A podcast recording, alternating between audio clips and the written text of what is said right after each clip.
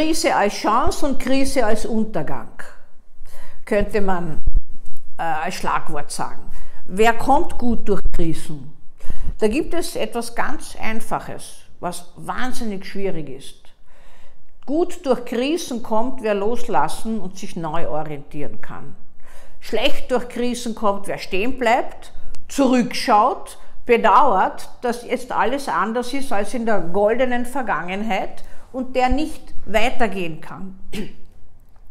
Menschen haben leider in der Mehrzahl der Fälle die Neigung, in Krisen stehen zu bleiben. Sie gehen seelisch nicht mehr weiter, kommen dann in Behandlung und brauchen eine Führung, ein Geländer hinaus aus diesem Tunnel wieder ins Licht, dass sie sich orientieren können. Wer festhalten muss, das was war, und wer sich nicht neu orientieren kann, der hat Schwierigkeiten. Ich meine, loslassen ist eines der schwierigsten äh, was man im Leben überhaupt äh, lernen muss. Sterben heißt letztlich loslassen können.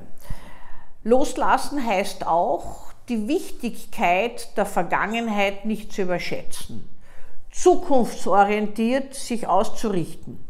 Natürlich kann das wahnsinnige Verlusterlebnisse mit sich bringen, so eine Krise.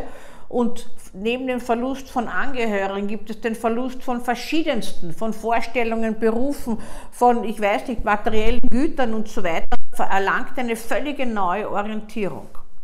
Und das Krisenverhalten ist ja auch sehr unterschiedlich von Menschen. Manche erstarren, werden dann von Angehörigen irgendwo hingeschleppt. Manche sind so unruhig, dass sie nicht mehr äh, aus und ein wissen und einfach nicht ihre Spannung loswerden und loslassen können.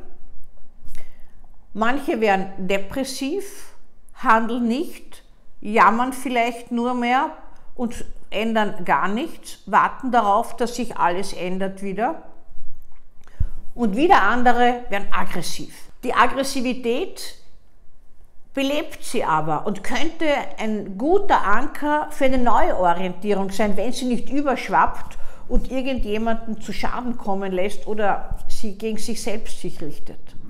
Aus einer Krise kommt man am besten und nimmt auch noch ein Chancenpaket mit, mit einer gewissen Neuorientierung, indem man bereit ist, auf ein neues Ziel zuzugehen und ein Stückchen innezuhalten, ohne dem Gefühl, ohnmächtig hier ausgeliefert zu sein. Das heißt, am besten kommen die durch, die auf sich selbst vertrauen können, die nicht angewiesen sind auf äußere Umstände so massiv, dass man hier Halt findet, sondern die das Gefühl haben, es regelt sich für mich, auch wenn das so schlecht jetzt ausschaut.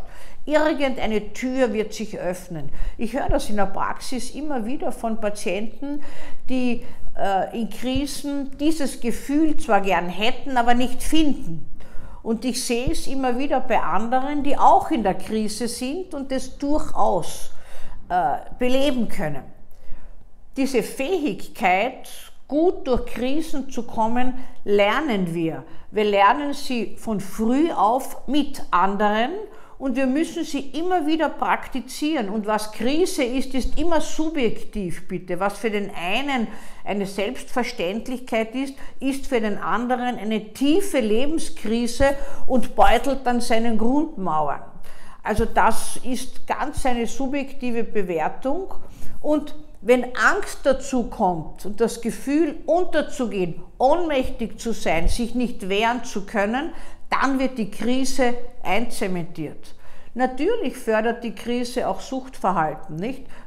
Weil äh, scheinbar äh, glaube ich, dass ich, wenn ich jetzt ruhiger wäre durch Alkohol oder sonstige Suchtmittel, äh, dass ich das leichter aushalte. Aber wenn das wieder abflaut, bin ich meinen Ängsten und all dem ausgeliefert. Wichtig wäre hinzuschauen, was denn Krise ausgelöst hat in mir. Das sind nie nur äußere Umstände. Krise spielt sich nie nur im Außen, sondern immer im Innen ab. Wird im Außen oft verstärkt durch verschiedenste Umstände, die dann wieder den Menschen auf sich zurückwerfen. Die größte Krise ist das Gefühl zu haben, komplett ausgeliefert, alles verloren zu haben und den Blick noch nicht in etwas Neues wenden zu können. Also das macht den Menschen die größte Angst und lässt sie auch erstarren und dabei brauchen sie Hilfe. Man muss sie schützen vor sich selbst auch oft, weil hier der Gedanke oft aufkommt, dann, äh, ich lösche mich aus und damit bin ich eh erlöst.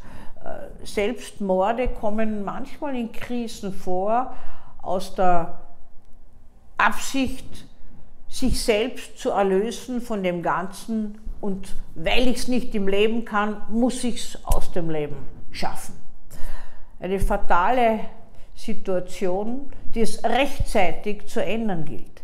Ich habe schon viele Menschen begleitet und gesehen, wenn sie auf die Krise zurückschauen, wie auf einen Abgrund und auf eine Schlucht und sagen, toll, wie ich da jetzt weitergekommen bin, ich habe vieles gelernt, ich habe mir das nehmen können, hätte nie gedacht, dass ich das neu lernen kann, dann ist das etwas, was Krisen fruchtbar macht.